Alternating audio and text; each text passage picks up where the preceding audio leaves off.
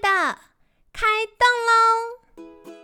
健康的一天从这里开始。本节目由好时好时提供。开始之前，别忘了订阅、分享以及追踪好时好时粉砖和 IG。若想帮助心爱的人变健康，也欢迎一起加入健康管理师证照班的行列。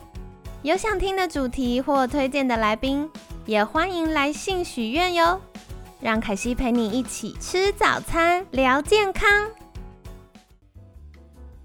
嗨，欢迎来到凯西陪你吃早餐，我是你的健康管理师凯西。这礼拜呢，又来到凯西要跟大家分享研究文献的时候喽。然后啊，首先我想要在开始之前分享，我真的觉得你们超级了不起耶！因为呢，呃，我就发现今年一整年啊，我们陆陆续续会跟大家分享一些研究文献，然后每次节目播出之后，那个礼拜我就会比较容易收到大家的留言跟私讯，就会说：“凯西，我好喜欢。”听你讲研究文献，然后还有好朋友就跟肯西分享说，三日不读书面目可憎，所以一个早上花十到十五分钟听凯西讲文献，感觉自己都变聪明了。然后我每次跟我们受访来宾在前面闲聊的时候，来宾都很担心说，哈，这样凯西列的题目好像很专业很难，会不会听众听起来觉得很负担啊，听不懂？然后我就会超级骄傲的跟来宾分享说：“哦不，我跟你说，我们的听众是可以听文献的哦，大家的程度非常好。然后每一次我们的来宾都超级吃惊，下巴惊呆，有没有？所以我就觉得哇，大家真的很厉害哦，就是跟着我们节目已经越来越专业了。”那当然，如果大家在呃收听凯西节目的过程里面，觉得哎文献很有兴趣，我觉得大家也可以多到网络上搜寻啦，然后去多听多看，其实久了就会对一些坊间的所谓的健康知识啊，或者是健康的新闻呐。会有越来越多的了解，就比较不会被骗走，这样，所以跟大家分享这个月呢，因为我们在讲睡眠相关议题，特别是在讲睡眠呼吸中止症，所以这整个礼拜我就想来跟大家分享，哎，这个睡眠呼吸中止症相关的议题哦。那如果你没有打呼，也没有睡眠呼吸中止症，你就是单纯睡不好的朋友。也不要太担心，我们下个月会继续说睡眠的话题。所以可惜最近在预备，就是我想要跟大家分享访纲的时候呢，我就发现天哪，我们真的有超多关于睡眠的新研究，是我觉得蛮有价值。然后相信大家听完之后，对于自己或者身边心爱的人，怎么样可以改善睡眠这件事，也会有更多的了解。好，那首先一开始呢，想跟你分享的就是常见的这个睡眠呼吸中止症，它会有一些观察的指标。那有一些是自己可以发现的，有一些是呃可能要身边的人帮忙发现的。好，所以身边的人可以帮忙发现的状况呢，就是第一个打呼的声音很大。而且，就像我们的来宾有提过的，可能你会发现他在睡觉的时候会突然很安静，很安静，然后突然一个很大的拱声。好，那声音越大声，就越代表说他的那个呼吸道阻塞状况越严重，身体需要更大的气流的压力才能够冲破那个阻塞的呼吸道，让他有换气的机会。所以第一个。打呼声音很大声，就是需要留意的哦。凯西的经验是，不同的姿势或枕头的角度、疲劳或压力的程度，都有可能影响我们打呼的状态。好，所以，嗯，如果是有些人他可能是这个呼吸道阻塞造成的打呼呢，他侧身就侧睡。可能会比仰躺呃好一些些。但通常大家有自己习惯的睡眠习惯嘛，就像凯西习惯侧睡，你要我仰躺，我就发现我还没睡着的时候，我自己又会翻身，又会恢复侧睡，所以要大家固定一个姿势好像有点困难。但我觉得这是可以观察的。那第二个呢，可以由枕边人来帮忙发现的，就是睡眠期间呢会有呼吸暂停的状况。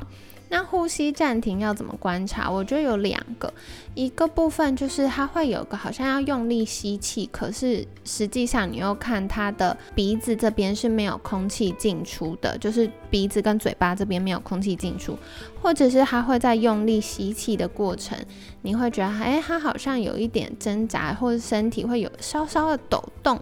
好，这个呢都是可以观察的。那就像，嗯，我们前几周的专家有提到的，这个睡眠呼吸中止症呢，它造成的这个呼吸中断是可以被评估轻中重度的。好，所以如果不记得的话，也欢迎再往我们这个月的第一周，就是十一月六号 那一周的节目哦。那我们专家也有分享。诶，到底怎么去评估轻中重度这样子？好，那第三个呢，就是在睡眠当中会比较容易浅眠，或睡眠会突然醒来，而且会感觉呼吸比较急促。那这种状况主要发生在。这个中枢型的睡眠呼吸中止症的病患身上，就像我们前两周有聊到的，这个睡眠呼吸中止症常见的话有两种，然后实际上可能会被分为三种，就是最常见的是阻塞型的睡眠呼吸中止症，然后第二种是中枢型的。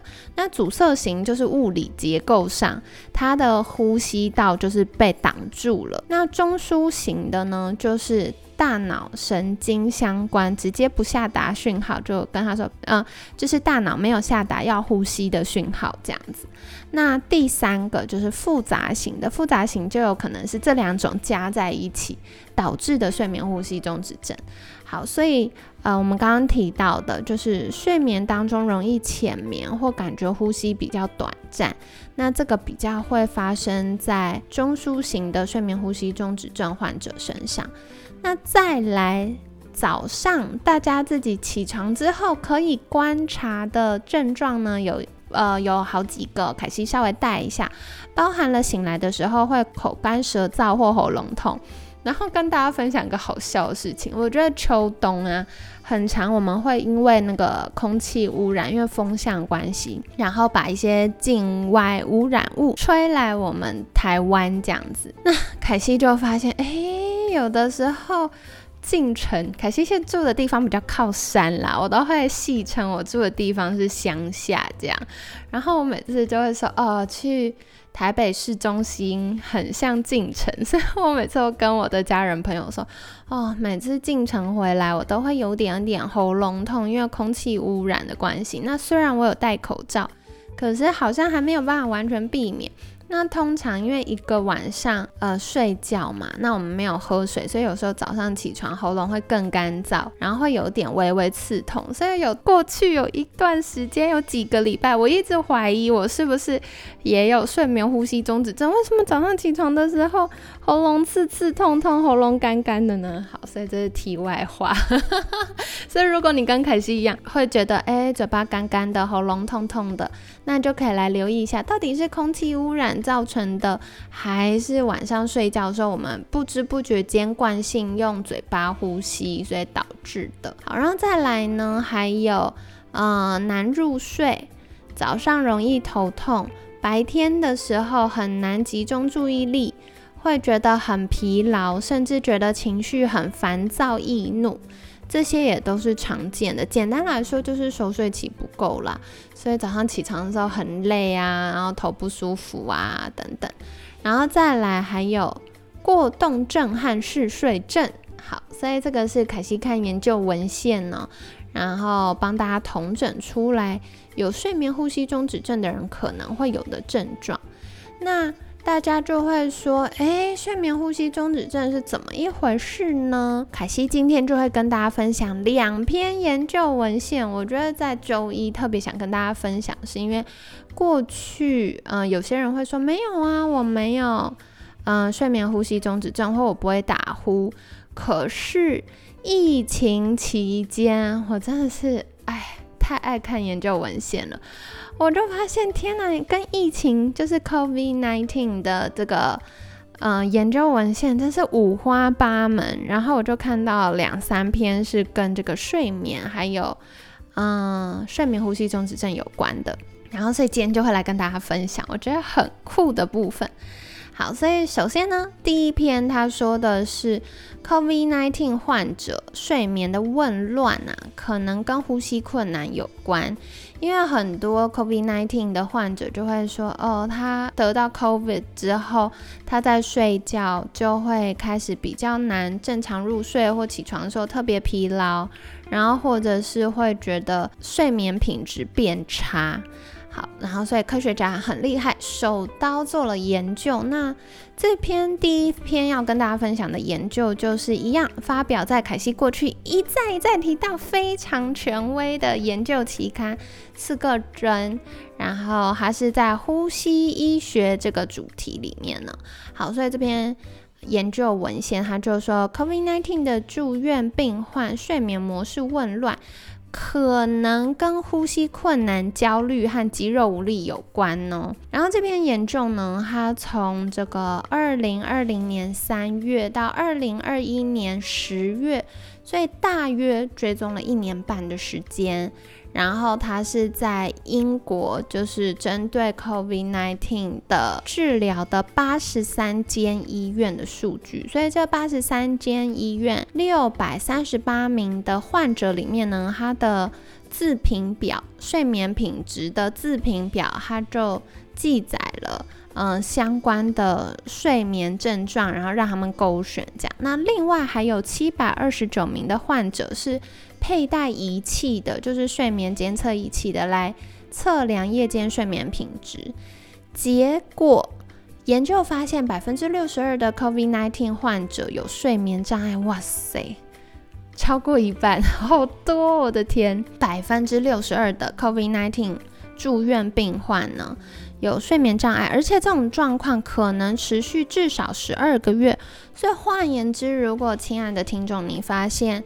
嗯，你得到 COVID 之后，就你确诊之后，睡眠品质变差，到现在都没有恢复。好，那可以算一下时间哦，有可能是他这个长新冠的症状超过了十二个月。这篇研究也指出啊，这个呼吸困难跟睡眠中断呢，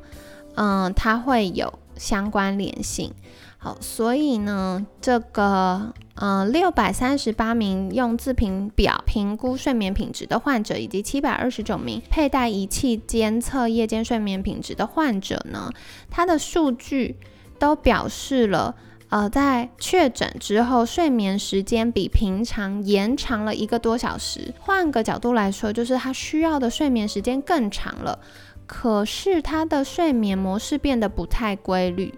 好，规律的程度比过往确诊之前降低了百分之十九。好，这是什么意思呢？就是举例来说，可能你每天都十二点睡，然后早上七点起床，可是得到 COVID 之后，可能你今天哇好累，晚上九点半就想睡觉，可是你清晨四点就醒来，然后隔天呢，你明明想说哦早点睡，可是就睁着眼睛数羊，然后数数数数到凌晨两点半都还睡不着，然后隔天可能四点多醒，可能变八点多醒，啊，就是睡眠那个固定的生理时钟，它的周期被影响了，所以睡眠规律的程度下降。然后另外呢，有睡眠障碍的确诊病患，比一般人更容易出现焦虑和。肌肉无力，好，所以睡眠障碍、焦虑跟肌肉无力都是 COVID-19 确诊之后常见的后遗症。那这时候研究人员呢，根据这些调查推估，睡眠中断有可能是因为呼吸困难造成的，然后肌肉的功能下降和焦虑增加也会导致睡眠中断。所以呢，嗯，因为像我们在呼吸的时候，其实需要我们胸部的肌肉还有横膈膜一起运作，然后在我们肺部造成压力的改变，透过真空方式把。空气带进来，然后再透过压缩把空气挤出去，做到呃氧气跟二氧化碳交换。可是肌肉功能下降会让我们呼吸相关的肌肉扩张跟收缩的能力下降，导致我们没有办法好好的扩张我们的肺部，让这个气体交换的功能下降。然后同时呢，COVID-19 确诊这件事情，它会引起大脑发炎，所以大脑神经发炎也会增加我们焦虑。那焦虑本身就是一个很容易影响睡眠、造成睡眠障碍的因素嘛。好，所以嗯，科学研究就说，如果确诊病患，就是有可能你确诊之后到现在还有长新冠症状啊、睡眠障碍等等。如果可以降低我们的焦虑，同时提高肌肉力量，或许可以缓解呼吸困难，改善这个睡眠中断的问题。那科学家还在进一步研究，想要知道哪一个方法是比较好的，可以有效改善。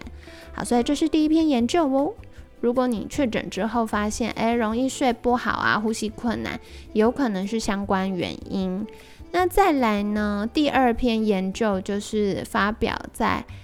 电子临床医学》，是一篇德国的研究，然后这边这个期刊也是非常重要的期刊呢。然后他们的研究发现，嗯，确诊之后的六到十二个月，最常出现长新冠的后遗症是神经系统相关的疾病、疲劳还有睡眠障碍。好，所以这个研究呢，在德国招募了六百六十七名十八岁以上的受试者，然后百分之五十七是女性，而且呢，百分之九十的人都接受了就是 COVID-19 急性期后的门诊治疗。换言之，就是百分之九十的人都有长新冠啦。然后其中百分之五十七是女性，百分之四十三是男性。好，所以这六百六十七名的。受试者呢，根据调查统计，发现最常见的后遗症排名第一个是神经系统相关疾疾病，有百分之六十一点五以上的比例，然后再来慢性的疲劳有五十七点一 percent，然后睡眠障碍有五十七 percent，哇，所以比例都很高，都超过一半。然后科学家也说，长期的后遗症，COVID-19 的这个长新冠的症状呢，是急性症状持续发展，或者是原有的慢性病恶化，而且症状通常会持续三个月以上。所以就像刚刚凯西分享的第一篇研究文献就说，诶，有时候它长新冠影响睡眠的程度会超过十二个月哦。那不知道你有没有确诊过呢？确诊完之后。有没有不舒服啊，或者是一些长新冠的症状？好，如果有的话，也要好好的照顾自己哦。希望相关的症状可以改善。那当然，如果睡得好的话，就是身体慢性发炎啊、大脑神经发炎的情形，可能也会慢慢的进步。所以这个是跟大家分享，也是延续我们十月份在讲大脑神经发炎的主题啦。那因为我觉得疫情虽然过了一段时间，阿姆哥。眼下它看起来也是有些些不可逆啊，没有办法恢复到疫情之前。不管是我们看待健康的角度，或者是整个环境的局势，那总而言之呢，我希望透过研究文献的分享，让大家对于自己的睡眠状况有更多嗯有迹可循的脉络。当然，如果增强了我们的肌肉力量，改善焦虑，对于我们这个。呼吸道畅通啊，改善呼吸困难的状况也都会有帮助。这样子说不定睡眠品质提升，我们情绪也会比较好喽。好，所以今天就跟大家分享到这里，希望大家健健康康啊。那接下来几天我们也会继续来分享是睡眠呼吸中止症的相关研究文献哦。希望你喜欢，敬请期待啦。好的，那今天呢就感谢你的收听，我是你的健康管理师凯西，每天十分钟，健康好轻松，凯西陪你吃早餐，我们下次见，拜拜。